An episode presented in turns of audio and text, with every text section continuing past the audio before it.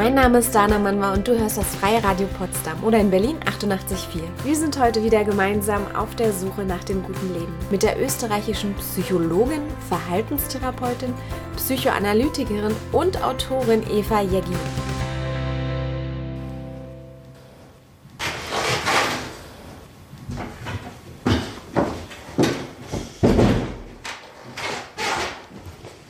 Sitze hier gerade äh, mit Frau Jeggi auch in ihrem, in ihrem wunderschönen Zuhause und bin sehr dankbar, dass ich hierher kommen durfte. Ich danke auch. Ist das hier eigentlich auch Ihre Praxis, in der wir Ja, sitzen das grad? ist meine Praxis. Das ist dies jetzt schon sehr reduziert. Manchmal der Stuhl steht dann hier und dann findet hier, finden hier die Gespräche statt. Couch habe ich abgeschafft, weil ich keine Analysen mehr mache für Patienten. Es ist also tatsächlich so, dass Psychoanalyse auf der Couch gemacht wird. Ich dachte immer, das ist so ein. Nur, nur ein, ein Symbol. Nein, es gibt natürlich sehr viele Analytiker, die nur auf der Couch behandeln. Ich habe das immer ein bisschen flexibel gehandhabt, aber wenn jemand eine Analyse gemacht hat über Jahre hindurch, dann war das schon meistens auf der Couch. Warum die Couch? Warum nicht aufrecht sitzen in der Analyse? Äh, Freud hat gesagt, er möchte nicht dauernd angestarrt werden. Freud hat, so. weiß ich, acht bis zehn Stunden manchmal am Tag gearbeitet. Aber ein anderer Grund ist auch, wir haben ja Kommunikationsregeln, die man schwer ausschalten kann, wenn man einander gegenüber sitzt. Wenn man diese Kommunikationssituation aufbricht, dann ist Assoziieren, den, die Gedanken schweifen lassen, eher möglich und damit auch eher die Möglichkeit, einfach Dinge zu sagen, die man sonst gar nicht äußern würde. Wir beide haben uns ja kennengelernt oder wir haben uns getroffen bei einer Lesung von Ihnen am Potsdamer Platz in der Jote. Und da haben Sie Ihr Buch vorgestellt, Liebe und andere Wagnisse. Wie, wie sehen Sie das? Ab wann spricht, sprechen Sie von der Partnerschaft? Was sind so die. Also ich grätsch gleich richtig tief rein, wie Sie merken, es gibt gerade gar keine Einleitung. Ich würde immer sagen, eine Partnerschaft fängt dort an, wo man äh, anfängt, ein Leben gemeinsam zu gestalten. Also das Wort gestalten scheint mir wichtig. Dass man äh, anfängt, sich aufeinander zu beziehen in der Art, wie man zum Beispiel ausgeht. Das könnte schon ein Beginn sein. Dass man bestimmte Lokale schon anfängt, als die zu betrachten, die man beide, wo beide finden, das hat was Besonderes. Das passt zu uns. Wenn man sagt, na, wir gehen nur miteinander aus oder wir haben nur Sex oder wir fahren nur in, den Ferien, in die Ferien miteinander, dann würde man sagen, das ist ein bisschen wenig. Aber es äh, ist nicht, man kann nicht sagen, alles das muss zusammenkommen. Man kann natürlich einen Alltag gestalten, wenn man nicht zusammen wohnt. Aber dann müssen andere Dinge da sein. Ob verheiratet oder nicht, ist dann nicht mehr so wichtig. Sie haben ja für sich die Form der Ehe gewählt. Ja. Zweimal. Was waren Ihre persönlichen Beweggründe? Ich würde sagen, das erste Mal äh, war ich ja noch sehr jung, das war in den Anfang 60er Jahre. Da war eigentlich ein Zusammenleben mit einem Mann, ohne dass man verheiratet ist, fast nicht möglich. Nicht in diesem bürgerlichen Milieu, in dem ich aufgewachsen bin. Das hätte einen großen Skandal äh, hervorgerufen. Das war das erste Mal. Und das zweite Mal war ich ja schon recht alt. Und da hat mein Mann gesagt, äh, noch, wie wir noch nicht verheiratet waren und ich eher zögerlich war, weil ich gefunden habe, wozu sollen wir heiraten? Wir können auch so zusammenleben. Inzwischen Ja. ist das ja ganz üblich. Und er war der Meinung, dass man eine Art von Verantwortung auch füreinander übernimmt, gerade wenn man alt ist, gerade wenn man weiß, dass Krankheit kommen kann, dass sich vieles auch sehr schwierig gestalten kann, wenn man alt wird. Und da war er der Meinung, diese Verantwortung, die sollte man auch sozusagen noch stützen, indem man sozusagen vor aller Welt, das heißt vor den eigenen Freunden, Familie, Bekannten, darlegt, wir werden füreinander da sein. Das war eigentlich dann unser wichtigster Grund. Wenn man so will, eine Art von moralischer Verpflichtung, die dann noch ein Stück wichtiger und äh, verpflichtender ist, als wenn man nicht verheiratet ist. Wie alt waren Sie, als Sie sich kennengelernt haben, also Ihren jetzigen Ehemann? Da war ich 73. Mit 73? Mhm. Wie haben Sie sich kennengelernt? Wir haben uns kennengelernt bei einem Vortrag und. Bei Ihrem, einem Ihrer Vorträge? Ja, eine Diskussion war es eigentlich und haben dann in größerer Runde zusammengesessen und ja, so langsam uns angenähert. Aber er hat nicht in Berlin gelebt, es war auch nicht in Berlin und hat dann beschlossen, dass er, er war verwitwet und ein bisschen rausgerissen aus seinem Leben, aus seinem alten Leben. Und da ist es ihm leichter gefallen, seinen, sein Haus aufzugeben und sein Leben nach Berlin zu verpflanzen. Das wäre für mich sehr viel schwieriger gewesen. Sie haben, äh, Sie waren davor, waren Sie Single? Also ich habe in Ihrem Buch, äh, gibt es ja ein ganzes Kapitel dem, dem Single-Sein gewidmet, was ich auch noch super spannend finde. Wie viele Jahre waren Sie Single? Ich war... Oder Pi mal Daumen? 25, 30 Jahre, sehr lang. Aber Single, das ich habe schon Beziehungen gehabt, es hat Freundschaften mehr oder weniger tiefer Art gegeben. Aber ich habe keinen Partner gehabt, mit dem ich zusammengelebt habe. Ich habe tatsächlich alleine gelebt und habe das auch als eigentlich eine sehr fruchtbare Zeit empfunden. Sie haben alleine gelebt, aber Sie hatten sowas, was Sie Partnerschaft nennen würden, oder? Zwischendurch, ja, aber eigentlich keine Partnerschaft, wo man äh, dran gedacht hat, zusammenzuziehen. Würden Sie da eher lockere Verbindungen zu Männern. Locker, aber schon über einen längeren Zeitraum auch. Schon über einen längeren Zeitraum. Also nicht nur irgendeine Affäre, sondern ein längerer Zeitraum.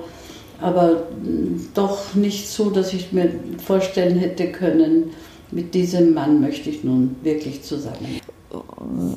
Woher weiß ich das? Also was, was hat den Unterschied gemacht zwischen den lockeren Beziehungen, die Sie hatten, in denen Sie sich ja sicherlich auch ein Stück weit geborgen oder aufgehoben gefühlt haben oder intellektuell begeistert waren. Und, und warum ist es ihr Mann, warum ist das ihr Mann geworden? Warum ist das mein Mann geworden?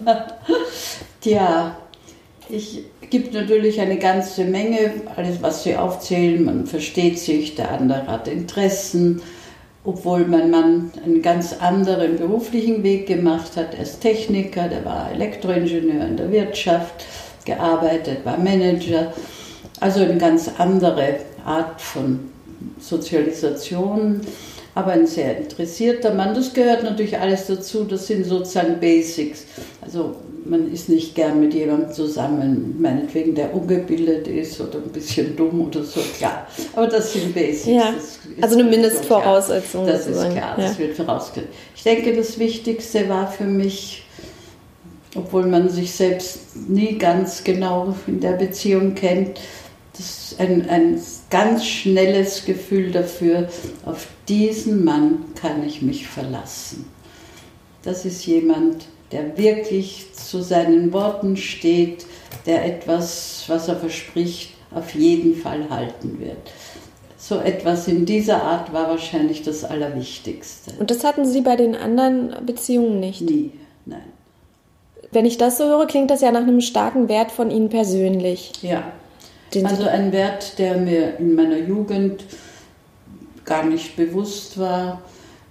War er Ihnen nicht bewusst oder war es damals aufgrund des Alters vielleicht nicht so wichtig? Beides. Er war mir natürlich nicht bewusst, aber es war auch nicht ein, ein Thema, das mir irgendwie besonders bedeutsam erschienen ist. Und da fällt man ja dann auch manchmal rein. Also wird es immer wichtiger, je älter man wird, dass man sich auf den anderen Menschen verlassen kann? Oder ist es eher eine Charaktereigenschaft, dass man Zuverlässigkeit in einem Menschen sucht? Ich glaube, es hat was mit dem Alter zu tun. Wenn man merkt, dass man schwächer wird, wenn man merkt, dass bestimmte Kompetenzen nicht mehr in dieser Weise dass man nicht mehr über Kompetenzen in dieser Weise verfügt wie früher, wird die Frage, auf wen kann ich mich verlassen, wer stützt mich, wenn ich dieses oder jenes nicht mehr kann, ganz sicher wichtiger. Äh, ich denke, ich bin aufgewachsen in einer recht behüteten Situation von meiner Mutter her und habe das daher ganz explizit überhaupt nicht als Wert so sehr sehen können. Es war so selbstverständlich. Ich war nur dann sehr verblüfft, dass das nicht selbstverständlich war in verschiedenen Beziehungen und dass man sich nicht verlassen konnte. Und ich denke, deshalb habe ich sozusagen etwas wiedergefunden, was mir in der Kindheit sehr normal war, dass man sich hundertprozentig verlassen kann. Und abseits von dem Wert, der erfüllt war mit ihrem neuen Partner, ihrem jetzigen Ehemann, ähm, gab es auch eine romantische Komponente, weil in Ihrem Buch erwähnen Sie ja auch, dass die romantische Liebe eigentlich eher so eine modernere Erfindung ist. Und auch, ähm, inwiefern das bei Ihnen auch persönlich eine Rolle gespielt hat für die Entscheidung für diesen Mann und gegen die anderen. Ich würde sagen, äh, die romantische Liebe für mich persönlich zur Entscheidung war das nicht wichtig. Natürlich hat es sehr schöne und darum auch, wenn Sie wollen, romantische Momente gegeben, aber das hat es mit vielen anderen Männern auch gegeben. Das ist für mich noch kein Bestandteil einer beständigen Beziehung. Das würde ich sagen, ist schön, wenn mal so ein Moment auftaucht. Das ja, sind ja auch flüchtige Momente. Äh, und es sind Momente, die äh, man heutzutage immer wieder sucht, weil man denkt, das gehört zur Partnerschaft. Und das ist etwas, was wir aus Romantik her kennen. Hat schon im 18. Jahrhundert auch gegeben, aber vor allem Wende zum 19. Die Vorstellung, dass eine wahre Liebe, eine Partnerschaft etwas eben mit Liebe, auch mit Romantik zu tun haben muss. Das war ja in früheren Zeiten nicht unbedingt so eine Partnerschaft, hat viele funktionale Momente gehabt. Wir sprechen jetzt immer von äh, romantisch und es gab romantische Momente auch mit ihrem jetzigen Ehemann. Wenn wir beide von romantischen Momente sprechen, dann sprechen wir eigentlich von Gefühl, richtig? Ja. Also wir meinen Verliebtheit. Verliebtheit. Und Verliebtheit ist wirklich was anderes. Verliebtheit hat es immer gegeben. Es gibt Gedichte, die kommen aus, dem, aus den Jahrtausenden vor unserer Zeitrechnung, wo man, wo äh, Liebesgedichte, also wirklich aus Vorzeiten, zeigen, was das für die Menschen bedeutet hat, nämlich genau das, was es für uns bedeutet. Ich kann nicht schlafen, meine Geliebte steht mir immer vor Augen, ich, äh, mein Herz klopft, also alle die physiologischen Erregungen ganz genau wie in unserer Zeit. Mm, glauben Sie, dass man in mehrere Menschen gleichzeitig verliebt sein kann? Weil es ist ja, wenn man es mal ganz nüchtern äh, betrachtet, ein, Chemiecocktail ne, aus Serotonin mhm. und so weiter. Kann man den wirklich gleichzeitig für mehrere ausschütten? Mhm. Naja, das ist ja etwas, was am Beginn einer Beziehung steht, was äh, auch nicht so lange dauert. Ich habe es noch nicht erlebt, dass äh, jemand mir sagt, er sind zwei Menschen in dieser Weise verliebt mit diesen physiologischen Gegebenheiten. Dass man zwei Menschen lieben kann, ja. Die partnerschaftliche Liebe, die kann man auch zu zwei Menschen haben, das gibt es immer wieder. Die Literatur ist voll davon, aber jeder hat auch schon mal die Erfahrung gemacht oder viele Menschen haben die Erfahrung gemacht, dass sie sich nicht entscheiden können, weil sie zwei Frauen oder Männer lieben und dass sie immer hin und her schwanken. Wenn sie mit dem einen oder mit der einen zusammen sind, dann denken sie, ja, sie ist, dann sind sie mit dem anderen zusammen. Nein, eigentlich doch. Also das gibt es natürlich oft. Aber dieses Gefühl, der Herzklopfen und nicht schlafen können, dass das sich zur gleichen Zeit auf zwei Menschen bezieht, das habe ich noch nie erlebt. Ja, ich würde es auch so begreifen, dass das Verliebtsein steht immer der Liebe voran als erstes. Und wenn, wenn man diesen, diesen Gap überwindet zwischen, wenn man sozusagen die Phase dann durchsteht, die nach dem Verliebtsein kommt, dann kann Liebe erst Erwachsene. Also für mich ist Liebe immer etwas, was eher eine Tätigkeit ist. Auch. Eine Sehnsucht, wenn man verliebt ist. Die Vorstellung natürlich kommt dann sehr schnell. Das könnte doch etwas werden. Wenn es nicht ganz unmöglich ist aus äußeren Gründen, dann kommt natürlich recht rasch eine Fantasie dazu. Mit dem oder mit der möchte ich zuerst mal vielleicht ins Bett gehen, aber dann auch immer zusammen sein, leben, Kinder haben, was auch immer die Fantasien der Menschen sind. Wenn wir jetzt sagen, wenn wir uns jetzt beide erstmal so konsensual darauf einigen, dass man mehrere Menschen gleichzeitig lieben kann, dann haben wir uns ja jetzt ein bisschen darum gedrückt, überhaupt Liebe für uns zu definieren. Ich habe logischerweise in Vorbereitung auf das Interview habe ich Aristoteles bemüht und habe mir Plato nochmal ähm, zu Gemüte geführt, aber vielleicht, ähm, ehe wir das so verkopfen, geben Sie mir vielleicht Ihre Definition erstmal. Ich habe keine Definition der Liebe. Es gibt so viele Aspekte der Liebe, die man Liebe nennen kann, aber man kann auch sagen, ach, das ist dann nicht die richtige Liebe. Man kann doch sagen, ja, nur die romantische äh, Ver Verzückung ist Liebe. Das halte ich für unsinnig. Das Gefühl von Geborgenheit, das Gefühl von Respekt, ganz wichtig. Man könnte wahrscheinlich noch viele Dinge aufzählen, die alle zur Liebe dazugehören. Ähm, das heißt, wenn man jetzt zum Beispiel davon ausgeht, weil Sie sprechen ja auch in Ihrem Buch von, von der Ausschließlichkeit der Liebe und ähm, auf Seite 19 oder so zitieren Sie, glaube ich, jemand oder sprechen davon, dass das Schöne an der Liebe ist eben auch dieses Gefühl, niemand bedeutet mir so viel wie ja, du. Ja. Ähm, das ist was, das ist so eine Komponente, die wäre ja der Polyamorenliebe total gegen. Entgegen. Ja. Die polyamore Liebe ist ja auch eher eine Ausnahme. Ich denke, äh, dieses Gefühl, ich bin die Wichtigste für ihn oder für sie, ist auch ein Aspekt der Liebe, der für die meisten Menschen sehr wichtig ist. Es gibt Ausnahmen und das sehen wir ja.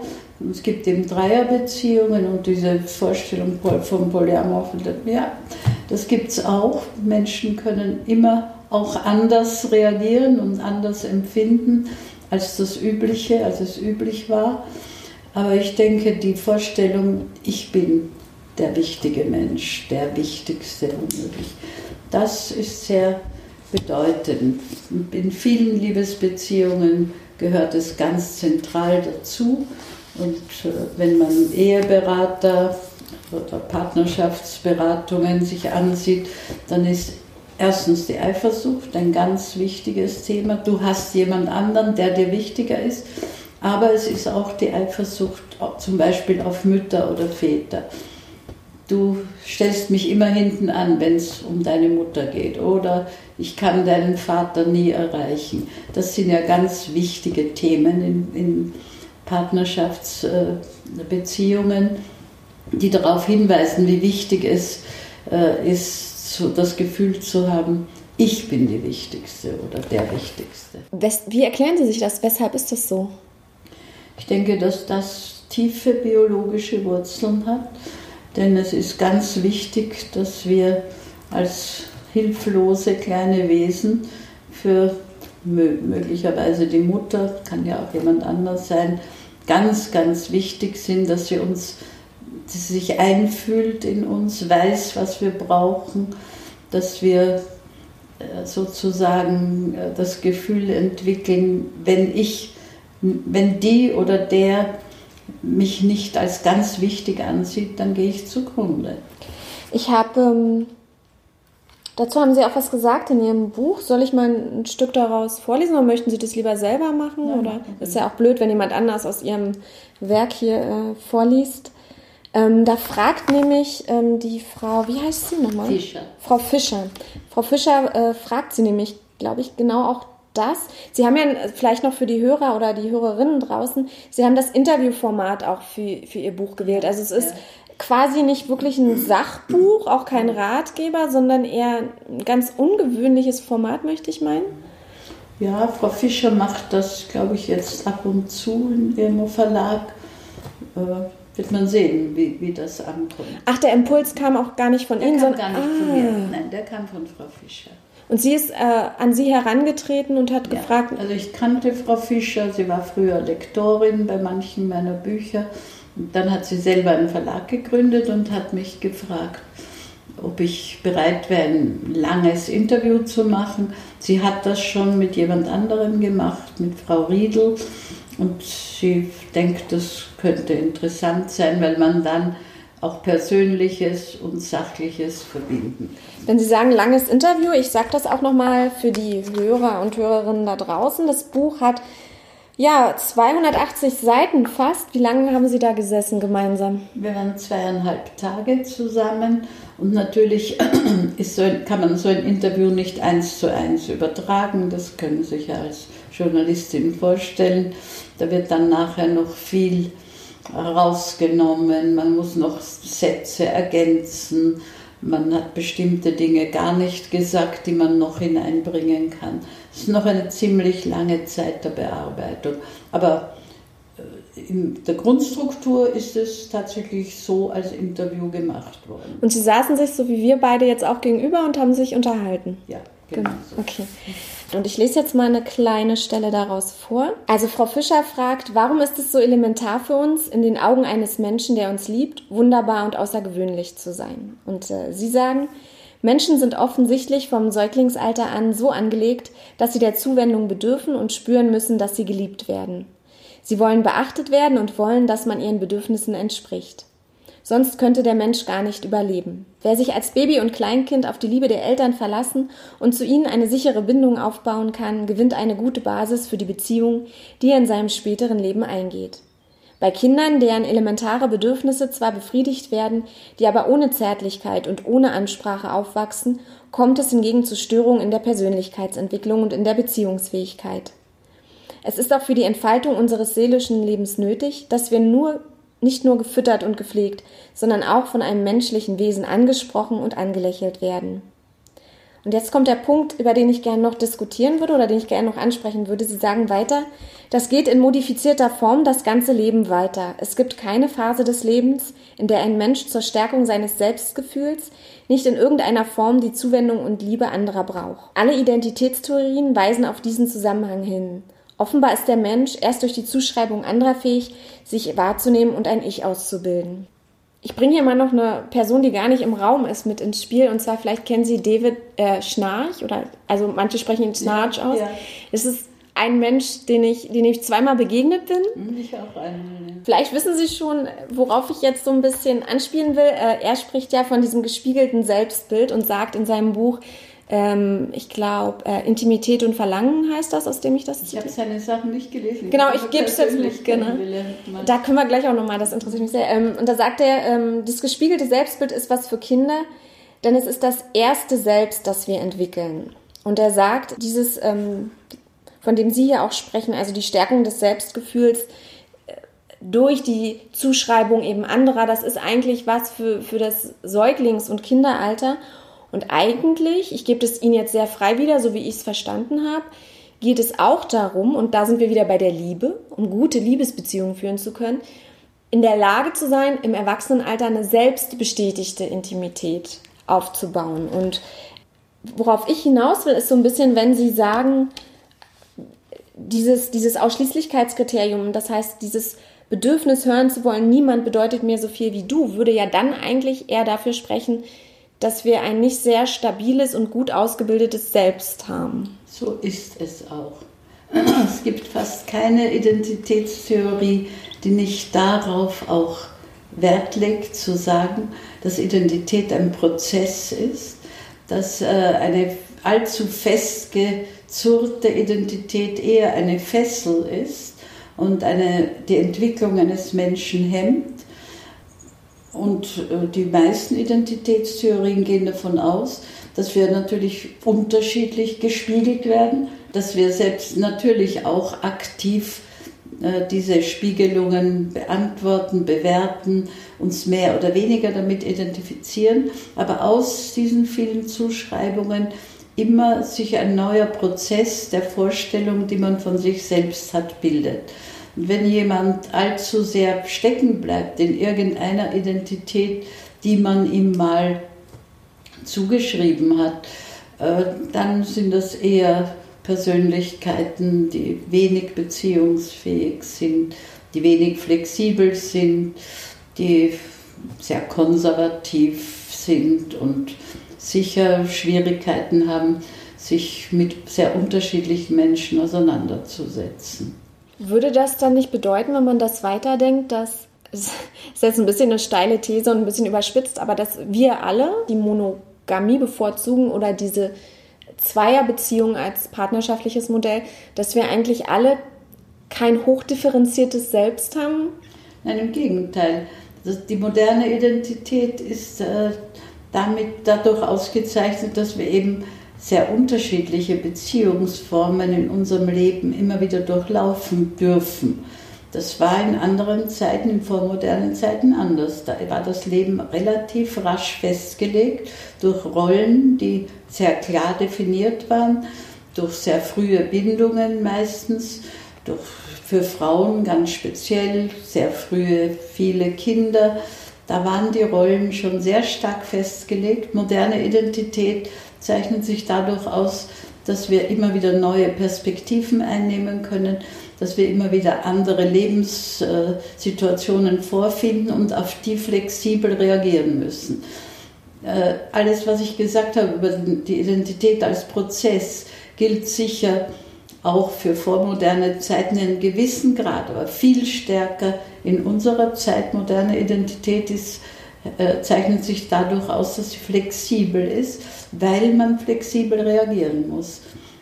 Wenn man flexibel in seinem Berufsleben sein muss, wenn Partnerschaften zerbrechen, wenn äh, man immer wieder neue Freundschaften durch die soziale Mobilität eingeht, dann ergeben sich ungemein viele Brechungen der Identität und das Ganze führt dazu, dass die Identität eben nicht in dieser Weise klar definiert werden kann.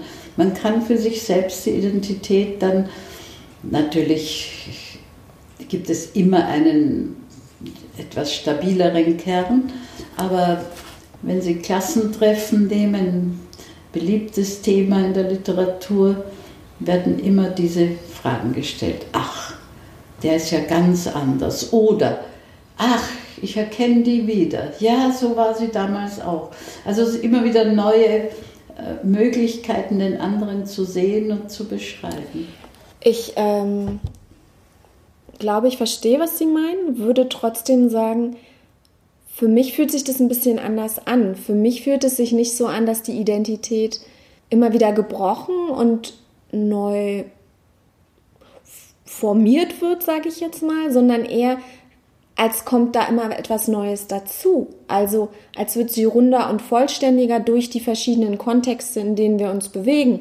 Also mein Arbeitskontext, in dem, und das beschreiben Sie ja auch so ein bisschen in Ihrem Buch, ähm, bestimmte Eigenschaften von mir viel klarer wahrgenommen werden, die mir vielleicht in meiner Partnerschaft nicht wiedergespiegelt werden. Das heißt, ich empfinde nicht das so als einen, einen permanenten Bruch, sondern eher als ein immer vollständig, vollständiger werdende Identität. Wäre schön, wenn es so wäre, aber äh, gerade auch als Psychotherapeutin muss ich sagen, so ist es für die meisten Menschen, gerade wenn man sie in Problemsituationen kennenlernt, nicht.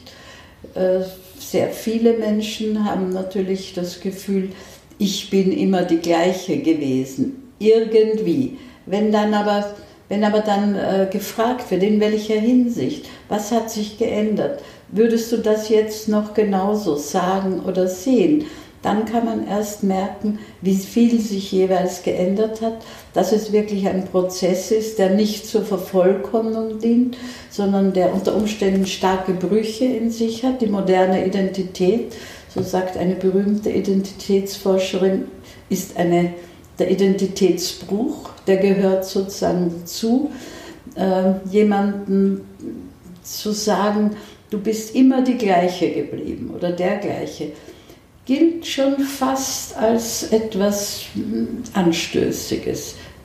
Ist schon fast gleichzusetzen mit, naja, bei dir passiert nicht viel. Du nimmst Herausforderungen nicht an, eher ein bisschen langweilig. Also wenn Sie das Buch von Sennett lesen, aber das ist ja nur eins von vielen, dann ist dieser Begriff der flexiblen, des flexiblen Menschen ja immer im Zentrum. Und die Sozialphilosophie, aber auch die Psychologie geht immer davon aus, Identität ist nichts, was man erreichen kann als ein Ziel, sondern was immer wieder neu sich formieren kann. Äh, wir haben ja in der Philosophie, wir schweifen jetzt mal kurz von unserem äh, Bezugsthema Liebe kurz mhm. weg, aber ich, ich, ich nagel sie nochmal nachher auf meine Frage fest. Die mhm. fühlt sich für mich noch nicht beantwortet an. Ich komme gleich nochmal auf die Polyamorie zurück, aber was, weil Sie haben das auch angesprochen, Sie haben gesagt, der stabile Kern der Identität. Mhm. Was ist dann der. Ist der stabile Kern der Identität ist ein Konstrukt, wo die meisten Menschen das Gefühl haben, gerade im Moment, ja, ja, ich weiß schon, wer ich bin. Das bin ich. Was ich aber permanent ändern kann und was gerade, wenn man Menschen beobachtet, sei es wie ich auch als Therapeutin, aber sei es, wenn man seine Freunde über viele Jahre beobachtet, dann kann man sehen, dass das mit diesem stabilen Kern selbst eine windige Sache ist. So sehen auch die Theorien aus. Es gibt Theorien, die sind mehr auf einen stabilen Kern, als gäbe es das selbst, das sozusagen äh, ja, den, den Urgrund des Selbst. Und es gibt Theorien, die genau das Gegenteil, auf das Gegenteil fixiert sind. Äh, aus eigenem Erleben heraus werden sie sowohl das eine als auch das andere im Laufe ihres Lebens immer wieder empfinden können. Darauf kann man sich schlecht äh, berufen. Was in, in einem Lebenszeitalter als ganz authentisch ich empfunden wird, kann zehn Jahre später als etwas ganz Fremdes empfunden werden. Das ist ja die Problematik unserer modernen Identität, dass sie eben nicht so gegründet ist in bestimmten festen Rollenvorstellungen. Dort, wo die Rolle über das Individuum dominiert, ist es sehr viel einfacher mit der Identität. Das heißt, ähm, wenn ich es mal ganz simpel runterbreche, wenn ich meine Identität im Außen festmachen kann, ich bin Mutter, ich bin Lehrerin, ich habe ein Haus, ich habe einen Hof oder dann ist es simpel und da das wegfällt, dieses Außen, müssen wir es eher im Innen Dauernd finden. Erarbeiten, immer neu erarbeiten, erfinden, uns von anderen etwas holen. Und natürlich hat jeder das Gefühl, ich bin wer ich bin, außer man ist psychotisch, dann hat man das nicht. Dann kann man unter Umständen seine Person ganz und gar verlieren. Aber gehen wir nicht auf diese Extremfälle, aber auch im Normalfall äh, fängt es oft an, schwierig und verschwimmend zu werden. Die Frage, wer bin ich, ist eine Frage, die immer wieder neue Krisen hervorrufen kann und immer wieder anders beantwortet werden kann.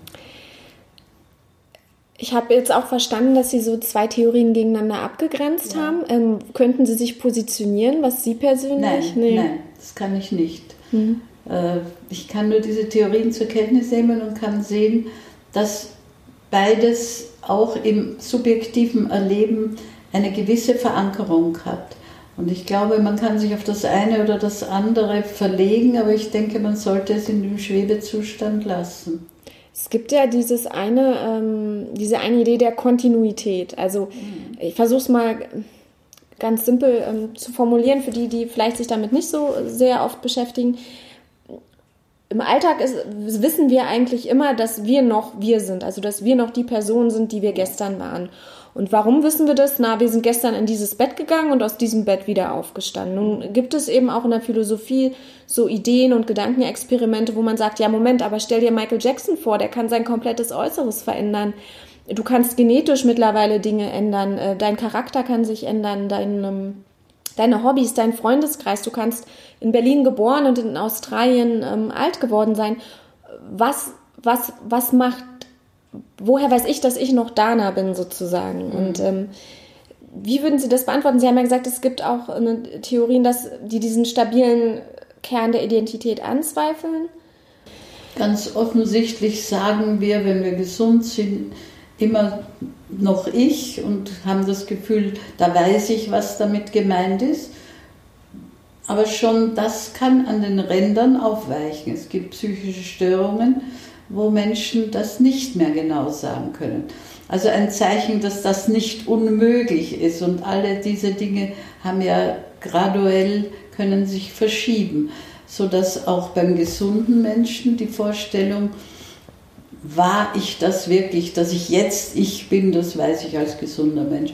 Aber war ich das wirklich damals, die so heftig reagiert hat, die ein solches Theater gemacht hat und sich aus dem Fenster stürzen wollte, weil ein Mann mich nicht liebt? War das bei Ihnen so? Nein, nein. hatten, hatten Sie, ganz kurzer Exkurs, hatten Sie das jemals, so dieses ganz irrationale, emotionale, dass Sie vielleicht als Teenager oder so, diese ganz verzweifelte Liebe, kennen Sie das auch? Oder? Nein, das, also in, ich kenne Verliebtheit natürlich so, dass ich mich aus dem Fenster stürze, ganz sicher nicht. Aber natürlich Verzweiflung, weil ich denke, dass er eine andere, besser, schöner, ich interessanter findet kenne ich auch aus meinen Jugendjahren. Und, ähm, und dann hat man schon das Gefühl, wer bin ich denn eigentlich, wenn man das hinterher betrachtet? Also diese Geschichte mit völliger Verzweiflung über irgendetwas, wo man heute sagt, warum habe ich denn das so ernst genommen? Das kennen die meisten Menschen. Also das sind wirklich graduelle Unterschiede zu einem Zustand, wo jemand wirklich nicht mehr weiß, wer er ist. Wenn, wenn wir davon sprechen, dass wir nicht wissen, wer wir sind, dann meinen wir doch meistens, ich weiß gerade nicht, was meine Werte sind, ich weiß nicht, was ich fühle. Das ist doch eigentlich, was wir meinen, wenn wir sagen, wir wissen nicht, wer wir sind, oder? Ja, unter Umständen. Oder wir können auch sagen, ich weiß gar nicht, was mich damals geritten hat das passt überhaupt nicht zu mir. Aber damals war ich es auch. Und dann kann man eine, eine Lücke spüren, kann sagen, wie, hängt, wie passt denn das zusammen? Da habe ich mich so verändert und dann fängt schon an. Natürlich haben wir eine, ein Gefühl für die Kontinuität unserer Person, außer wir sind psychisch sehr daneben. Trotzdem haben wir auch ein Gefühl, dass wir uns entwickeln und das ist ja eine moderne Forderung sich zu entwickeln, nicht stehen zu bleiben, sodass dieses, dieses Prozesshaftige der Identität auch zusammenfällt mit modernen Werten, nicht stehen bleiben, sich entwickeln. Das kann sehr hart sein für den Einzelnen, sich entwickeln müssen, vorwärts gehen müssen, höher, schneller, alles soll noch besser werden. Aber es ist natürlich auch ein Ansporn für tatsächlich für konstruktive Entwicklungen. Und was ist Ihr Wesenskern? Was macht Sie aus? Ich, ich glaube, eines kann man von Anfang an sagen, eine große Neugierde. Auf das Leben und die Menschen. Und auf, Mensch, auf Menschen vor allem. Auf, auf äh, weniger auf irgendwelche natürlichen Dinge. Also ich war kein Kind, das die Käfer auseinandergenommen hat, um zu schauen, was da drin ist. Oder dass er sich auch nur dafür interessiert hätte, was Elektrizität ist. Leider. Bis heute kapiere ich es nicht wirklich.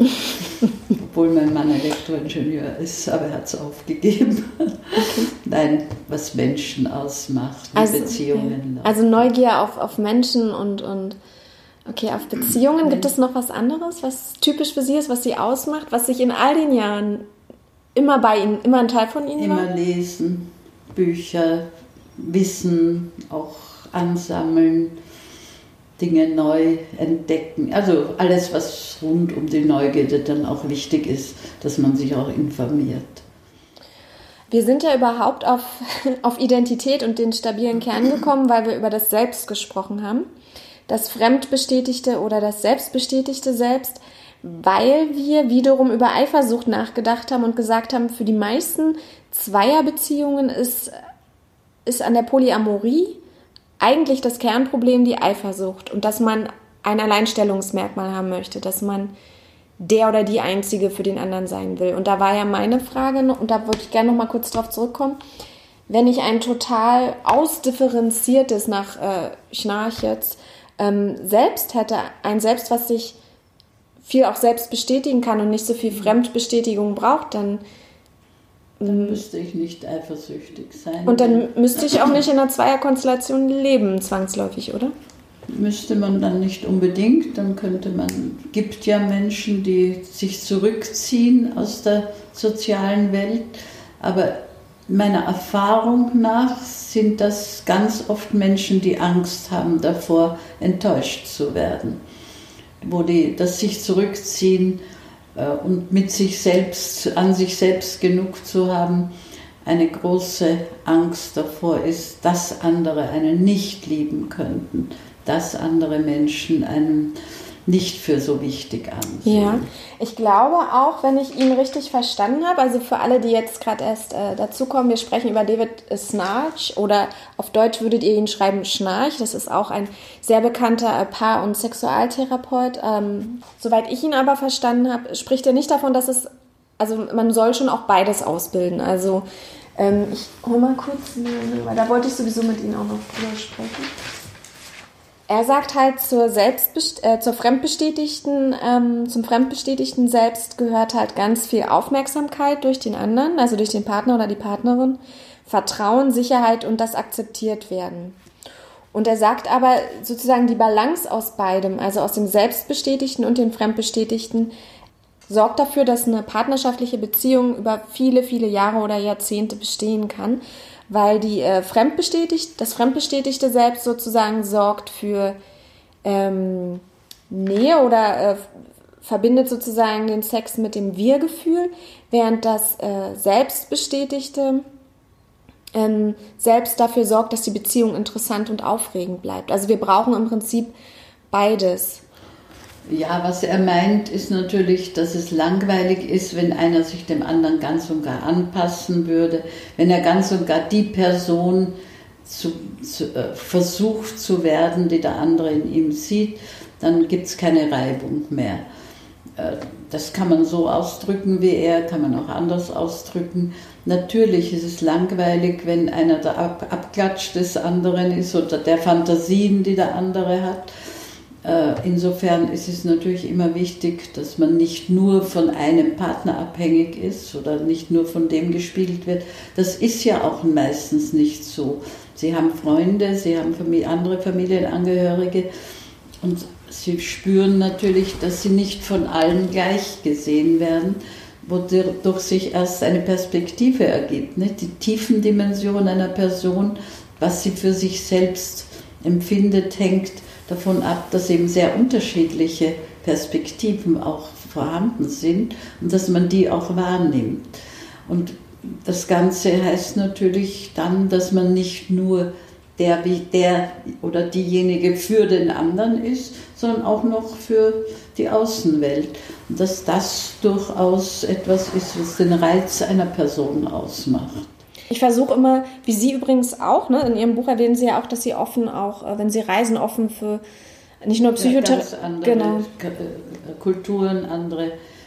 Also das muss man ja auch als Psychotherapeut sein, offen für ganz andere Arten der Welt zu begegnen, ganz andere Arten sich selbst zu sehen, seine Umwelt zu sehen. Das Interessante an der Psychotherapie ist eigentlich dann, wenn es einem gelingt, einen Klienten, äh, der in Schwierigkeiten ist, dazu zu bringen, dass er seine Sichtweise auch mal umdreht, dass er sich auch mal in, die, in, eine andere Person hineinversetzen kann, um sich von außen zu sehen. Das hängt auch zusammen mit dem, was Freud die ödipale Krise nennt, aber das führt jetzt ein bisschen. Wie erhält man Anziehung und was, was macht Anziehung überhaupt aus? In, also wie würden Sie das mit Ihrer Terminologie beschreiben oder beantworten? Ich würde sagen, in gewisser Beziehung sollte man dem anderen auch immer noch ein bisschen fremd sein.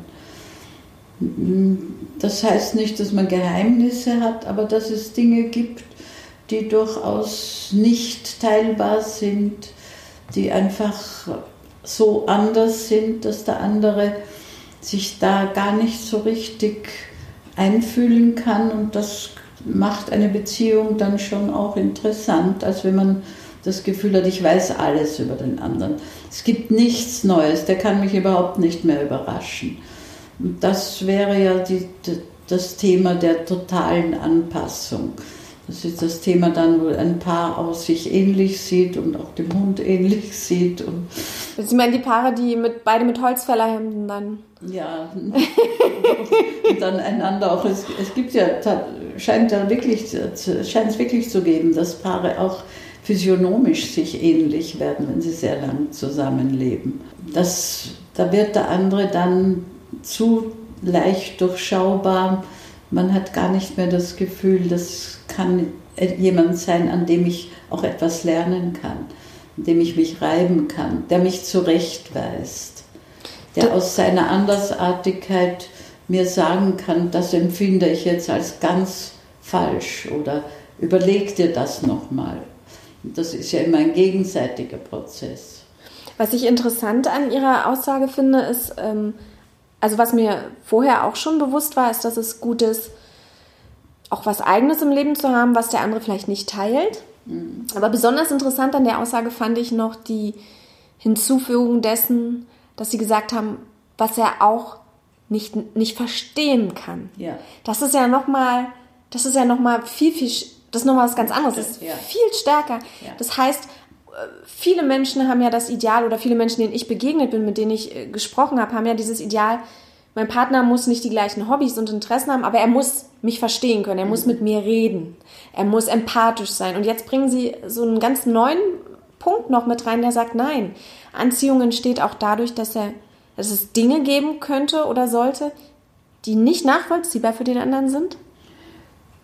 Da muss man dann immer sagen, eine Balance, nicht? wenn, wenn nichts richtig nachvollziehbar ist, dann versteht man einander nicht und dann kann man miteinander nichts anfangen. Aber dass nicht alles äh, gleich ist, wie ich es empfinde, dass der andere ganz andere Dinge empfinden kann, dass ich mich immer wieder bemühen muss, zu sehen, wie er eigentlich äh, funktioniert, das macht eine Beziehung interessant. Und auch die Tatsache, dass es Dinge gibt, die unverständlich sind. Also Geschwisterbeziehungen sozusagen, also jetzt im, im, symbolischen Sinn, wie Geschwister zu sein, ist nicht unbedingt so interessant. Ich denke, es muss auch möglich sein, und dass Paare Geheimnisse voreinander haben. Nicht alles muss ausgesprochen werden. Äh, auch das gehört vielleicht dazu, dass ich auch Gebiete habe, so seelische Bezirke, in die ich den anderen nicht unbedingt hineinsehen lassen will. Und zwar ganz bewusst. Würde das dann nicht aber für mich als Partnerin für eine Schwäche sprechen? Also sozusagen, dass ich einfach noch nicht ausdifferenziert genug bin, um das auszuhalten, würden ja jetzt viele Beziehungstherapeuten sagen. Also wenn ich stabil in mir wäre, hätte ich doch die Stärke, den anderen das sehen zu lassen. Also warum ist das Geheimnis wichtig? Ist, ist Geheimnis nicht immer nur da nötig, wo ich Dinge nicht konfrontieren kann, weil ich emotional dazu nicht in der Lage bin? Ich glaube, es, es gibt Dinge, die, wo, wo jemand sagen kann, das gehört nur mir. Also Sie meinen zum Beispiel auch schöne Dinge, wie Vielleicht können es schöne sein, Eher sind es Dinge, die Gefühle, die ich habe oder mal gehabt habe, auch Handlungen, wo ich das Gefühl habe, das wird der andere nicht verstehen oder missverstehen und das gehört ganz mir. Zum Beispiel, das wäre so ein ziemlich gängiges Beispiel, wenn ich mich in einer guten Beziehung halt doch mal in jemand anderen verliebe das dem anderen zu erzählen, ist nicht unbedingt konstruktiv. Da würde ich gerne nochmal reingrätschen, weil das ist so interessant, dass Sie dieses Beispiel nehmen. Das habe ich letztens auch mit einer Person sehr lange diskutiert. Ähm, Radical Honesty ist ja jetzt auch so eine, ich weiß nicht, also in Berlin merke ich das gerade in den letzten Jahren, dass es immer stärker wird, diese Strömung so in den im Yoga, im spirituellen Bereich, äh, diese radikale Ehrlichkeit sozusagen auf Deutsch ähm, übersetzt. Und eine gute Freundin von mir sagte, dass ihre Beziehung dadurch stark geworden ist und intensiv und intim zu ihrem Ehemann, dass sie genau sowas ausgesprochen haben. Weil man ja an, an solchen Konflikten oder an so Aussagen wachsen kann. Und jetzt sind wir wieder beim stabilen Selbst. Ein stabiles Selbst kann es doch eigentlich auch aushalten, wenn der Partner sagt, ich habe mich verliebt. Also das ist doch was, woran eine Partnerschaft wachsen kann. Deswegen verstehe ich diesen Punkt nicht so ganz. Warum mhm. sollte ich dieses Entwicklungspotenzial nicht nutzen? Warum sollte ich es geheim halten, als ob es was Schlechtes und Schlimmes ist? Und ähm weil, weil es in selten zwei ganz stabile, ganz in sich ruhende Personen zusammenkommen, wo jeder dem anderen alles sagen kann, ohne dass der andere beleidigt ist. Das sind so Idealvorstellungen, wenn beide ganz in sich ruhen. Ja, wo gibt es denn das? Das ist natürlich auch eine Sache des langen Zusammenlebens. Das, ich kann mir vorstellen, dass man das auch dem anderen erzählen kann und dass der andere lächelnd drüber weggeht und sagt, okay, das kann unsere Beziehung nicht tangieren oder das war schon, war schon ein paar Mal so, das äh, lassen wir mal. Aber es kann auch zu sehr großen Kränkungen führen und äh, unnötigen Kränkungen, die nicht unbedingt sehr konstruktiv sind. Das, ob das sich das, ich habe jetzt nur das Beispiel genannt, was häufig sehr große Schwierigkeiten bringt und auch nicht so wahnsinnig konstruktiv gelöst wird, kann natürlich konstruktiv gelöst werden. Aber das hängt jetzt ganz von der Art der Beziehung ab, von den Personen, wie stabil die sind. Das kann unter Umständen eine Beziehung auseinanderbringen. Ob das der Fall ist, das, da braucht es Fingerspitzengefühl also, also sich zu verlieben während einer langjährigen Partnerschaft, also wenn ich jetzt 20 Jahre mit jemandem verheiratet bin oder einfach partnerschaftlich zusammenlebe, ist doch aber was ganz, also normal, also was ganz. Ist nichts Abnormales. Nee, ist doch, ja, ja. passiert jedem und das muss ja die Beziehung nicht gefährden, solange man dem nicht, wenn man jetzt monogam orientiert ist, nachgibt. Das heißt, äh, warum wird da Warum ist das immer mit so viel Kränkung und Drama und Geheimhaltung verbunden? Ja, das hängt wieder mit diesem Ich möchte Wichtigste sein zusammen, weil man ganz schnell fantasiert, dass der andere, dass ich jetzt nicht mehr so wichtig bin, dass der, mein Partner oder meine Partnerin vielleicht viel lieber mit dem anderen zusammen sein will. Und da gibt es viele Situationen, wo man sagen muss, man kann den anderen auch schonen. Es kann durchaus sein, dass der andere da seine Schwachstellen hat, weil er nicht so sicher seiner selbst ist, weil er eine Kindheit hinter sich hat, wo er nicht so sicher war. Das klingt jetzt so ein bisschen nach Lüge als Gnadenakt äh, aus Liebe. Absolut, ja. Beziehungen sind eben, wir wissen doch, wie instabil, auch gerade heutzutage, wo sie nicht mehr wollen gestützt sind. Beziehungen, Partnerschaft, Beziehungen sind. Und sie sind es in dem Maße dann natürlich, wenn man sagt, ich, muss, ich mute dem anderen alles zu. Das ist eine der Schwierigkeiten, die man auch bedenken muss, wenn man wirklich das Gefühl hat, eigentlich können wir unser Leben gut gemeinsam gestalten. Wir haben nun ja vorhin aber schon festgestellt, dass man mehrere Menschen lieben kann. Das heißt, eigentlich gäbe es keinen vernunftbasierten Grund zu sagen, nur weil mein Partner sich gerade verliebt hat, bin ich weniger wert oder weniger wichtig. Vernunftbasiert nicht, aber Vernunft ist ja nun nicht alles. Sowieso nicht. Und, ähm, könnte man dann davon ausgehen, ähm, dass Menschen, die in der Lage sind, mit zwei oder mehr Menschen zusammenzuleben, dass sie besonders ausdifferenziert oder besonders stabil oder besonders also diese, diese Frage kann man ganz sicher nicht beantworten, ohne dass man jeweils verschiedene solche Konstellationen näher kennenlernt. Ich kann mir das eine und das andere vorstellen. Aber Dreierbeziehungen, ich kenne welche, die geklappt haben. Äh, man muss aber sagen, dass die zum Beispiel nicht zusammen gelebt haben, sondern dass da der Ehemann, an die, die, an die ich jetzt gerade denke, der Ehemann mal bei der einen, mal bei der anderen Frau. Das war genau geregelt und musste auch genau geregelt werden. Die Frauen haben das offenbar nur so ertragen, dass sie genau wissen, wann äh, findet was statt. Es war so genau geregelt, dass auch geregelt war, mit wem verbringt er Weihnachten. Und das war von Jahr zu Jahr dann immer abwechselnd. die hatten auch ein Ferienhaus, auch das war geregelt. Also die haben nicht zu dritt gelebt, aber sie haben natürlich voneinander gewusst und äh, haben sich ab und zu schon auch getroffen. Aber man kann nicht sagen, dass die beiden Frauen nun große Freundinnen waren. Weil man, also was, was in diese Betrachtung der Polyamorie für mich immer ganz viel einfließt, ist so die Frage, oder warum treibt mich das Thema überhaupt so um, mhm. ist die Frage, weil ich immer, wenn ich mit so spannenden Menschen dann spreche, ich weiß nicht, Wahnsinn, bist du einfach nur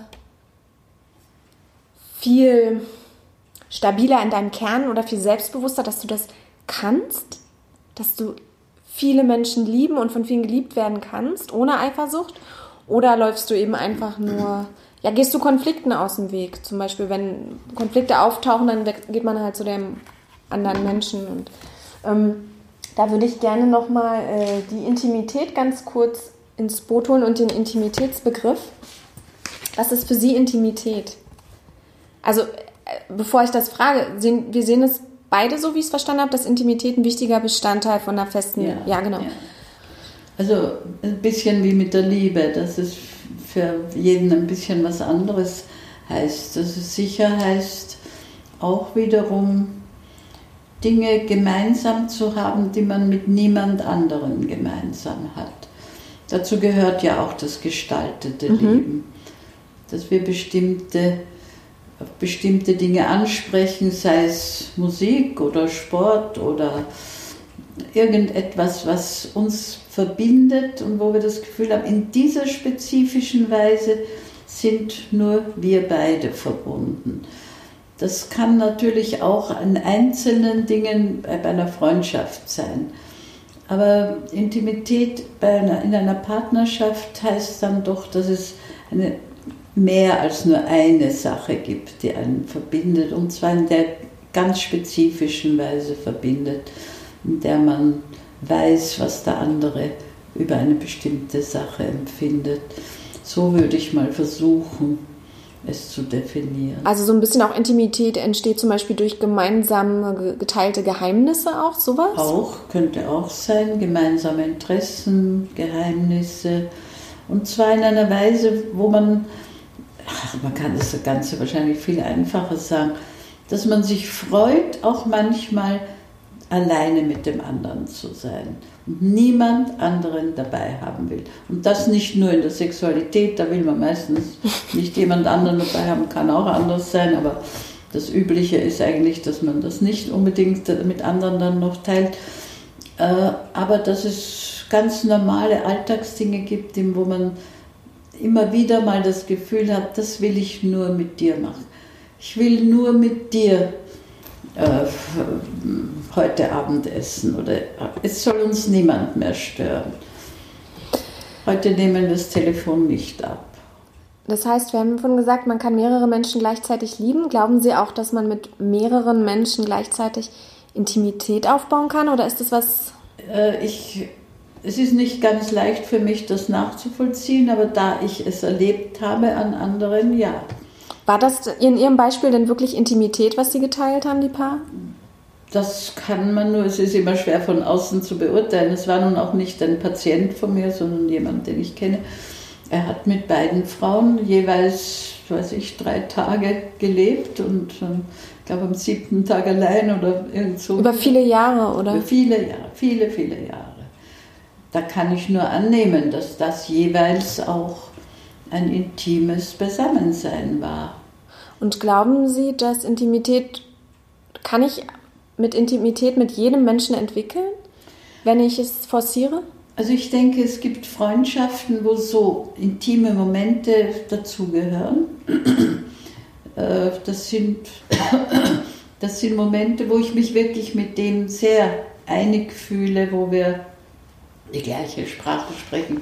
Also intime Momente kann es unter Umständen mit meinem Zugnachbarn geben, einen kurzen Moment lang. Wenn man auf die gleiche Weise eine Landschaft ansieht und sich darüber verständigt, es gehört natürlich die Verständigung auch dazu, dann kann man, vielleicht könnte man sagen, das war ein intimer Moment. aber es gehört dazu wirklich, ich bin mit dem einen zusammen. Intimität mit vielen gleichzeitig, da wird der Begriff dann sehr aufgeweicht. Das heißt, um es nochmal auf den Punkt zu bringen, äh, wenn Sie von Intimität sprechen, wovon sprechen Sie dann? Ich spreche, würde ich doch sagen, von zwei Menschen, die in einem Moment oder in längerer Dauer das Gefühl haben, jetzt sind wir beide alleine gefangen in einer Szene, die für uns beide wichtig ist und die wir jetzt im Moment nur mit diesem Menschen haben möchten und uns vorstellen können. Es gibt ja dieses, ähm, diese Studie zur experimentellen Erzeugung zwischenmenschlicher Nähe. Ich habe es jetzt auch abgelesen. Mhm. Ich weiß nicht, ob Sie die kennen von, von dem äh, US-Psychologen Arthur Aaron, wenn ich es richtig ausspreche. Mhm. Und zwar hat er 36 Fragen äh, entwickelt und äh, behauptet, wenn ein Paar sich oder also zwei Fremde ja. zwei fremde Menschen, die aufeinandertreffen, quasi in einen Raum gesperrt werden, mhm. sich die stellen und gegenseitig beantworten und danach sich vier Minuten in die Augen schauen, dann verlieben sie sich. Und ganz viele haben diese Studie aufgegriffen und dann gab es hunderte Selbstversuche und Beiträge darüber. Und tatsächlich sind ja auch viele Ehen aus diesem Experiment mhm. entstanden. Und meine These war so ein bisschen, ähm, warum sind daraus Ehen entstanden? Es sind nur 36 Fragen und vier Minuten Augenkontakt.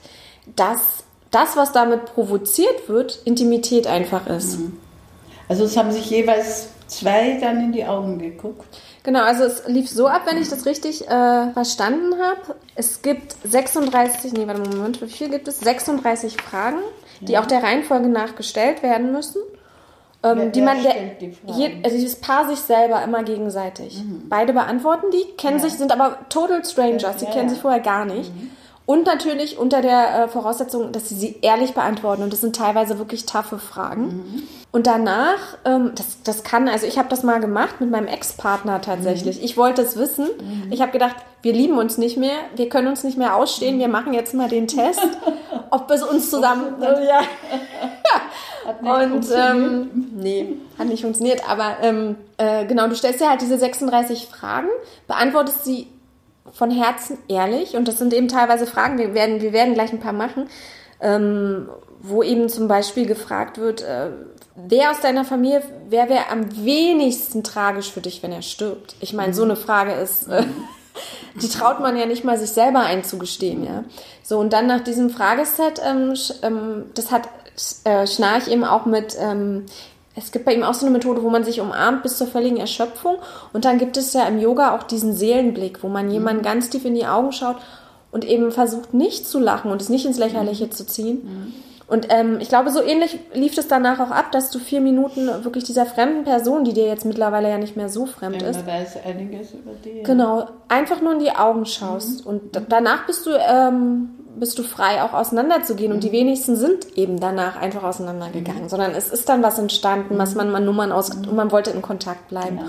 Und das würde ja so ein bisschen dafür sprechen, dass man Intimität und damit Liebe erzeugen kann. So ein bisschen. Also das ist, es gibt ja auch diese, diese Annahme, dass wenn man sich selbst liebt, dass man mit, mit sehr vielen Menschen tatsächlich Partnerschaften eingehen kann. Dass es dann gar nicht mehr so universell das Bild von dem einen ist, sondern das naja, das ist eine alte Geschichte.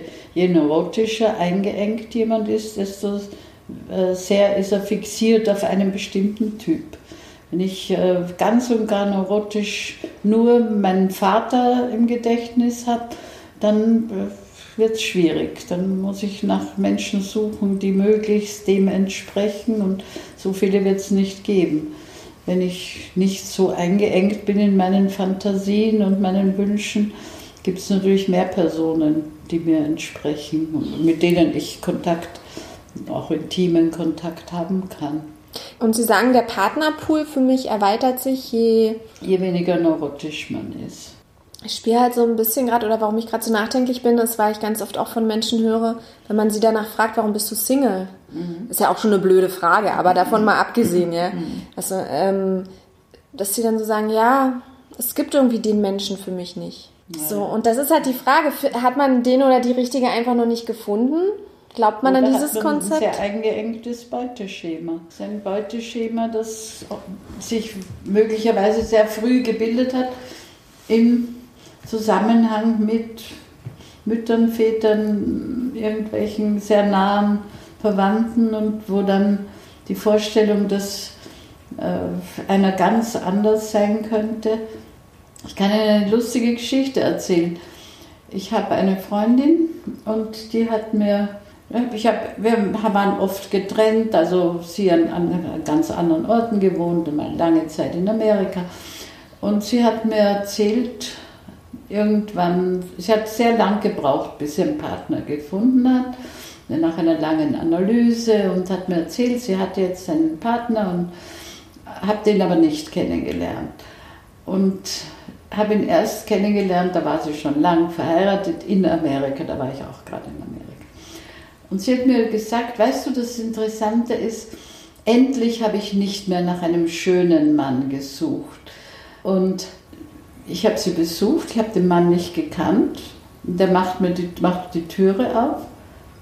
Es ist einer der schönsten Männer, die ich je gesehen habe. Ein großer, schlanker, blonder. Ich habe gesagt, hör mal.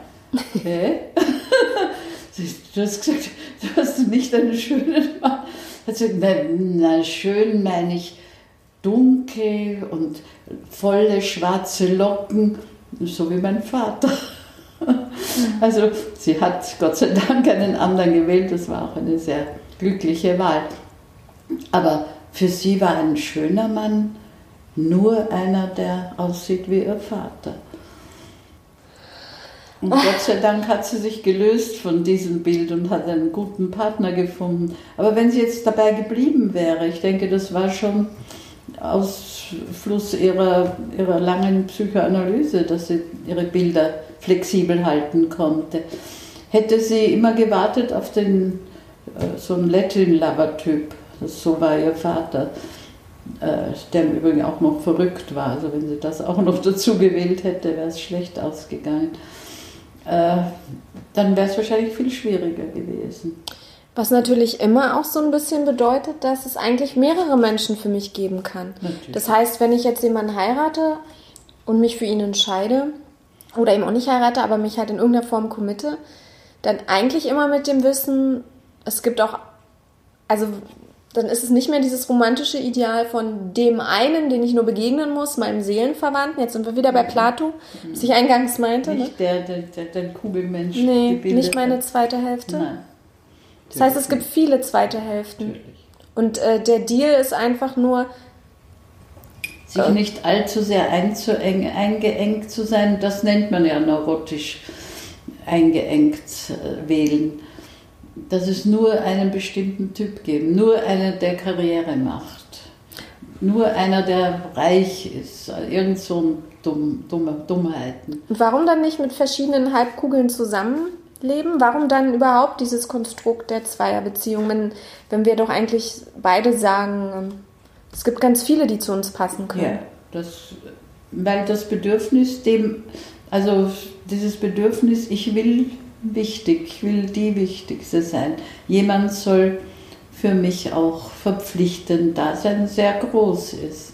Okay. Aber es ist nicht bei allen Leuten äh, gleich. Ne? Es gibt ja Leute, die nicht in mehreren Beziehungen, die nicht so verpflichtend sind, leben. Wir sind ja darauf gekommen, weil, wir, weil meine Annahme war, dass äh, Intimität, und damit sind wir auch, nähern wir uns langsam äh, dem Ende, wo wir dann zu Ihrer Vorstellung auch eigentlich mhm. mal kommen. Ähm, durch dieses Frageset hier von dem Dr. Arthur Aaron, würde ich ihn jetzt aussprechen, ähm, erzeugt wird. Also diese 36 Fragen, die bei ganz vielen Menschen zur Verliebtheit führen. Ähm, ich habe die 36 Fragen mitgebracht. Sie können sich jetzt überlegen, ob Sie einfach irgendeine Nummer nennen und ich stelle Ihnen die Frage oder ob ich Ihnen vier Fragen stelle, die ich mir schon ausgesucht habe. Ich habe die kritischen Fragen, die ganz fiesen, habe ich, hab ich weggelassen, aber wenn Sie jetzt Roulette spielen, dann kann es sein, dass so eine auftaucht. Geben Sie mal die vier. Die, die harmloseren. Ähm, Okay, das ist eine ganz nette, die ist spielerisch. Aber wer, wen ich vermissen könnte, wer sterben könnte, kann ich Ihnen gleich sagen. Ehrlich? Kein Problem. Das ist ein, einer meiner Vetter. Vetter, ein, ein Cousin. Ach so. Ein Cousin. Der bedeutet Ihnen am wenigsten? Der bedeutet mir sehr wenig und es würde auch keiner, kein anderer so sehr um ihn trauern und er ist in der Familie nicht sehr beliebt. Ich glaube sogar, ich muss da direkt mal nachgucken, ich glaube, die haben das sogar eingegrenzt. Auf Eltern oder? Nee, stimmt. Von allen Menschen in deiner Familie, wessen Tod würde dich am meisten mitnehmen und am wenigsten? Mhm. Genau. Ja, das wäre fies, wenn sie es auf Eltern eingegrenzt hätten. Ja. Ich hatte das so in Erinnerung. Mhm. Nee, Cousin. Cousin, ja. Kein, kein Problem. Also das ist eine, eine, Frage aus dem Teil 1 von diesem äh, Verliebenstest hier. Die ist ganz süß irgendwie. Wenn du 90 Jahre alt werden könntest und du ab dem 30. Lebensjahr entweder den Körper oder den Geist einer 30-Jährigen für die restlichen 60 Jahre behalten könntest, was würdest du wählen? Oder in dem Fall sie, Körper oder Geist? Körper. Den Körper? Hm, klar. Das widerspricht so ein bisschen dem, ne? Sie meinten, Sie haben immer Bücher und Wissen geliebt. Trotzdem, ja? Naja, da kann ich mich ja mit, der Geist, der kann sich ja entwickeln. Ah. Sie nehmen das Schlupfloch. Sie denken, Sie sind dann unglaublich sexy und können sich dann fortbilden. Bin sexy und, und kann mich bilden noch und noch und noch. ich habe es so verstanden, dass man dann wirklich äh, dämlich zugrunde geht, sozusagen. Aber okay. Genau, das ist ganz schön, weil wir wollen sie ja auch näher kennenlernen und äh, Stück für Stück über die Sendung auch rausfinden, mit wem wir hier eigentlich sprechen. Mhm. Und zwar nimm dir vier Minuten. In den vier Minuten darf ich auch nicht sprechen. Das sind ihre vier Minuten, in dem sie ihrem Partner, also in dem Fall jetzt leider mir, von ihrer Lebensgeschichte erzählen und zwar so viel wie möglich. Sie sagen Stopp. Ich gucke auf die Uhr. Wir machen ja. das jetzt mal. Wir verlieben uns jetzt. Frau Eva Jeggi und äh, ich verlieben uns jetzt. Vier Minuten. Okay. Also ich bin in Wien geboren und äh, habe in Österreich noch immer ein Haus, nicht sehr weit von Wien entfernt. Bin jedes Jahr dort. Da lebt auch eine Reihe meiner Familienmitglieder. Geboren bin ich in einer Familie, die man als bürgerlich, akademisch bezeichnen könnte, mit allem, was dazugehört. Also ich hatte keinerlei Probleme, natürlich Schulen zu besuchen, zu studieren, das war alles vorgezeichnet. Äh, meine erste Kindheit hat sich im Krieg abgespielt. Meine Familie war von den Nazis sehr gebeutelt und verfolgt. Mein Vater wurde ins KZ Dachau gebracht, weil er politisch äh, anders getickt hat als die Nazis und sich entsprechend verhalten hat. Äh, das hat viel meiner ersten Kindheit geprägt. Aber wenn man denkt, das muss schrecklich gewesen sein, das war es gar nicht. Es war eigentlich eine schöne Kindheit, würde ich trotzdem sagen, denn es war eine geordnete Kindheit. Die ganze Familie und die, der Freundeskreis, die haben zusammengehalten gegen die Nazis es war ein Klüngel von Gleichgesinnten. Ich habe als Kind sozusagen immer gewusst, wer die Guten und die Bösen sind. Die Guten sind die Nicht-Nazis, die Bösen sind die Nazis. Hitler ist der Allerböseste. Also so in meinem kindlichen Kopf war die Welt gut geordnet. Das ist nach dem Krieg durcheinander geraten. Da war die Welt nicht mehr so klar geordnet natürlich. Und meine Eltern haben sich auch nicht mehr so gut verstanden. Die Freundeskreise waren nicht mehr in der Weise fest, wie sie in einer Diktatur oft sind, nämlich man hat einen Außenfeind, der Außenfeind war weg, mein Vater hat eine sehr große Karriere gemacht, die Eltern haben sich dann, haben, man könnte sagen, sie haben keine Freundschaften mehr in dem Sinn gehabt, sondern Gesellschaft, große Gesellschaft, Ausgehen, Partys, und haben sich immer mehr entzweit, sodass meine Pubertät schwierig war, bis meine Eltern sich dann auch irgendwann getrennt haben. Ja, ich habe studiert. Psychologie war immer klar, oder nicht immer, aber schon in der Schulzeit. Ich hatte eine Lehrerin, die hat Psychologie unterrichtet. Das gab es bei uns als Schulfach. Die habe ich sehr, sehr bewundert. Es war so die erste intellektuelle Frau, die ich kennengelernt habe. Das hat mir ganz großen Eindruck gemacht, wie klug sie vorgegangen ist in ihrem Unterricht und was für Interessen sie gehabt hat.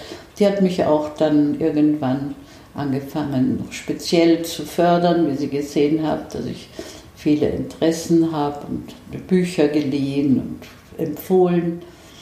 Ja, dann war Studienzeit, die war nicht sehr interessant, weil die Psychologie so sehr stark auf experimenteller Psychologie, Statistik, physiologischer Psychologie beruht hat. Das, was mich eigentlich interessiert hat, mich mit Menschen auseinanderzusetzen, Menschen kennenzulernen, das hat kaum stattgefunden. Dafür haben wir sehr viel Statistik gemacht, wir haben Gehirne seziert und unser Professor war auch der Meinung, dass die Psychologie sich irgendwann auf die Physiologie reduzieren lässt. Das war also nicht sehr belebend. Sehr belebend war es dann, dass ich zufällig in ein sozialwissenschaftliches Institut nach Dortmund gekommen bin als Interviewerin. Wir haben mit, über Interviews haben wir bestimmte Themen bearbeitet und das war dann das, was mich wirklich interessiert hat.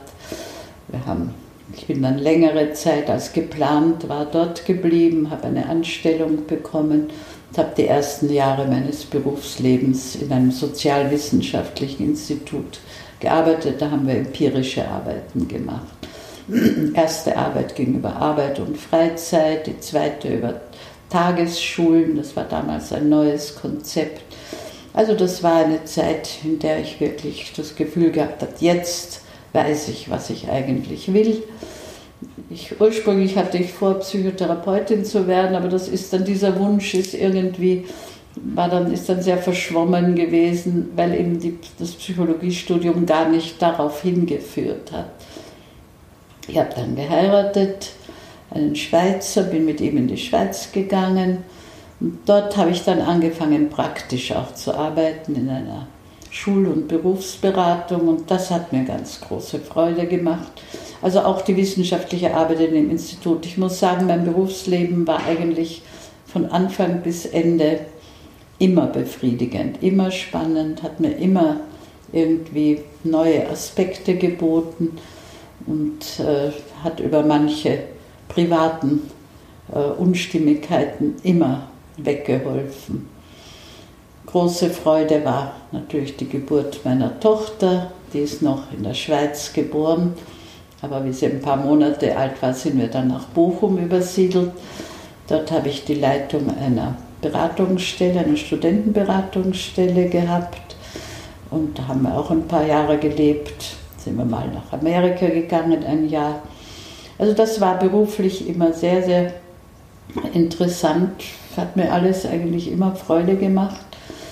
Dann ist meine Ehe, unsere Ehe ist auseinandergegangen und dann habe ich eben sehr lange als Single gelebt, bis ich dann im Alter jetzt wieder geheiratet habe. Die nächste Frage ist, was ist die größte Leistung Ihres Lebens?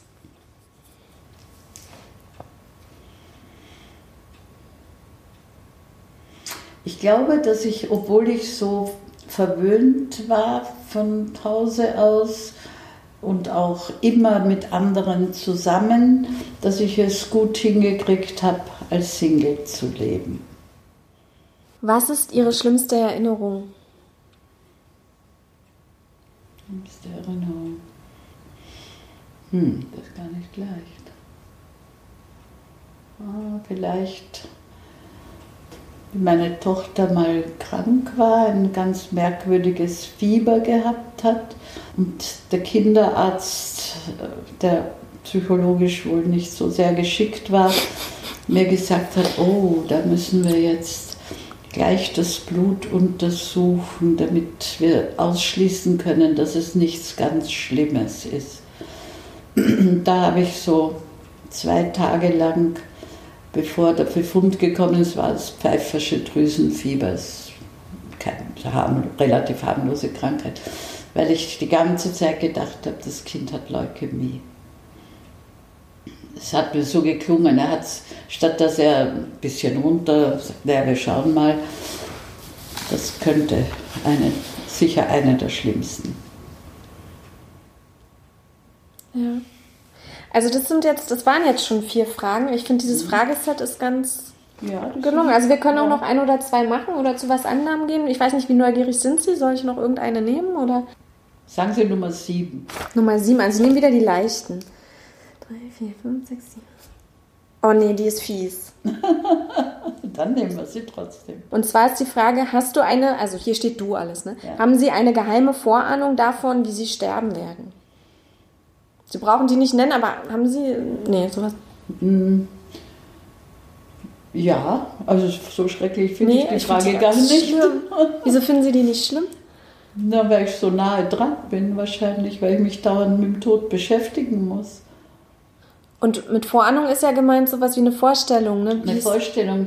Ja, ich habe die Vorstellung, dass ich an Krebs sterbe, weil viele meiner Familienangehörigen Krebs gehabt haben. Ich selbst schon zweimal Krebs gehabt habe. Daher ist mir die Vorstellung, dass ich nochmal Krebs kriege und dass diesmal nicht gut geht, ist nicht so weit entfernt. Aber das ist jetzt nicht eine ganz entsetzliche Vorstellung. An irgendwas muss ich ja sterben. Natürlich würde ich gern sterben, ohne dass ich es merke im Bett oder was der Kuckuck einschlafen. Das heißt, ähm, ich darf Sie fragen, wie alt Sie gerade sind? Ja, ich bin 83. Und war das schon immer so, dass Sie keine Angst vorm Sterben hatten oder ist es? Ich habe mich gar nicht beschäftigt mit dem Thema. Das ist natürlich kommt im Laufe des Alters, dass man sich mit dem Thema beschäftigt. Ja, im Idealfall, aber die meisten Menschen, die ich kenne, die verdrängen den Gedanken und reagieren ganz empfindlich darauf, wenn man es ja. anspricht. Wenn man 83 ist, denkt man schon dran, dass es nicht ewig so weitergeht. Natürlich würde ich mir wünschen, friedlich, ohne dass ich es merke. Aber ich weiß auch nicht, was ich mir wünsche. Ob ich mir wünsche, dass ich vor meinem Mann sterbe oder er vor mir. Das ist, das ist eher so ein Thema. Ich möchte nicht, dass er nochmal eine Frau begraben muss täte mir für ihn sehr leid, aber ich möchte auch nicht zurückbleiben.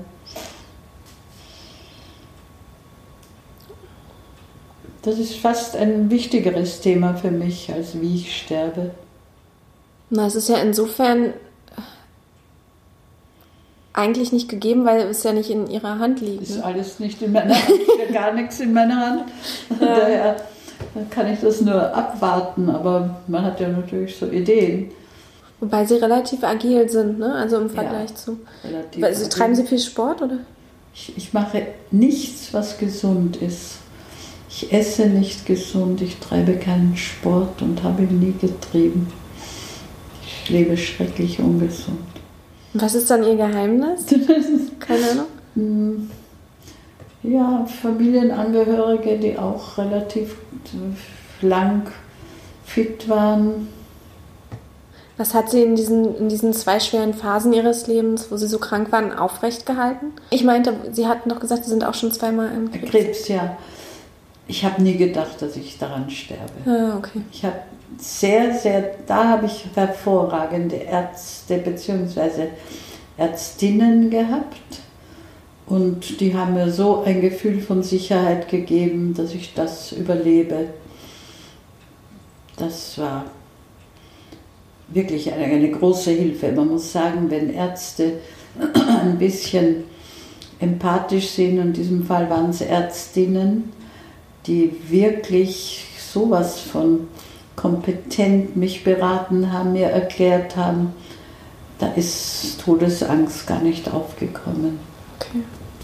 Ähm, Sie haben ja gerade in den vier Minuten so ein bisschen was über Ihre eigene Biografie mhm. schon gesagt und ich bin ja auch hier heute aufgrund einer ihrer, ja, der, der tatsächlich der letzten Veröffentlichung, ne? soweit ja, ich weiß. Liebe und andere Wagnisse heißt es. Sagen wir mal, wir müssten alle ihre Bücher vernichten. Vernichten. Aber Welches eins dürfte. Ist, eins darf gerettet genau, werden. eins. Äh, ich würde retten. Äh, zu heilen die zerstoßenen Herzen, die Menschenbilder in der Psychotherapie. Weshalb dieses? Äh, die verschiedenen therapeutischen Richtungen haben ja jeweils ein anderes Bild vom Menschen und das ist schon mal vom Thema her so mein Thema. Ich glaube, dass ich eine Art gefunden habe, es darzustellen, die vor mir jetzt niemand so gesehen hat. Meistens, wenn die unterschiedlichen therapeutischen Systeme in einem Buch dargestellt werden, werden sie so hintereinander dargestellt. Ich habe einfach Kernbegriffe genommen, an denen ich die unterschiedlichen Systeme angeknüpft habe. Also Entwicklungsvorstellung, Beziehungsvorstellung, Heilungsvorstellung, äh, diagnostische Vorstellung. Und das da an diesen äh, Kernbegriffen Vergleiche der verschiedenen Therapieschulen äh, gemacht. Und das ist eine andere Art, als wenn man die Therapieschulen der Reihe nach herunterschreibt. Ähm, für mich als Laien am, am Beispiel von Beziehungen, wie, wie, würde sowas dann grob aussehen? Wie muss ich mir das vorstellen? No, es gibt zum Beispiel therapeutische Systeme, wo die Beziehung, wenn wir jetzt mal die therapeutische Beziehung nennen, wo die therapeutische Beziehung etwas Pädagogisches an sich hat. Es gibt äh, Systeme, wo die therapeutische Beziehung nahe an eine Liebesbeziehung kommt. Es gibt therapeutische Systeme, wo es freundschaftlich zugeht. Und das auch, das muss man theoretisch auch begründen, das kann man nicht einfach so sagen. Also das zum Beispiel. Nach welchem haben Sie praktiziert oder waren das Mischformen? Ich, ich habe zwei Dinge gelernt, Verhaltenstherapie und Psychoanalyse und mache sehr viel Therapien, wo sich auch manches integrieren lässt. Welche Komponenten integrieren Sie? Also die Distanz das hängt, ist. Das hängt sehr, okay. hängt sehr von der Person ab, weil ich jetzt nicht mehr mich nur in einem System bewege. Aber da ich sehr viele alte Menschen auch behandle, jetzt seit einigen Jahren, würde ich sagen, es ist eine, ein Mittelding zwischen äh, Freundschaft und ein bisschen pädagogisch. Pädagogik setzt ja aber immer voraus, dass man es selber besser weiß, oder? So ist es. Und da ich älter bin als meine Patienten, oft um einiges älter, weiß ich manches besser oder bild mir es ein. Da fällt mir eine schöne Geschichte zu ein. Ich habe ähm, im Rahmen von einer Hospizschulung, die ich mal hatte, oder Hospizausbildung in einem Altenheim halt eine ältere Dame auch betreut und die meinte zu mir, ach weißt du Mädel, ob man 83 ist oder 16. In der Liebe ist man genauso bescheuert mit 80 wie mit 16. Da wird sie sicher recht haben, wenn's, wenn es sich so um die Verliebtheit handelt. Natürlich kann man mit 80 ein bisschen anders damit umgehen. Indem man es dann kognitive, einen kognitiveren ja. Blick drauf hat. Vielen, vielen Dank auch für, für die viele Zeit, die Sie sich genommen haben und dass Sie das Gespräch für mich so angenehm gemacht haben. Ich war super nervös, habe mich so drauf gefreut und es war gar nicht so schlimm. also das vielen Dank. Mich. Dankeschön. Also auch herzlichen Dank. Ja, das war's. Das war's schon wieder. Wir waren heute wieder gemeinsam auf der Suche nach dem guten Leben. Heute mit Frau Dr. Eva Jeggi, der Psychologin, Verhaltenstherapeutin und Psychoanalytikerin, die Liebe und andere Wagnisse geschrieben hat, ihr aktuelles Buch. Auch wenn anderthalb Stunden viel sind für einen Podcast, sind die meisten Fragen noch lange nicht geklärt und jede Frage wirft sowieso wieder neue Fragen auf. Und besonders im Bereich Polyamorie habe ich noch meine ganz speziellen Experten am Start. Ich habe nämlich eine polyamore WG in Oberbayern besucht. Also wir bleiben dran an dem, an dem Thema Liebe. Bis dann, deine Dana.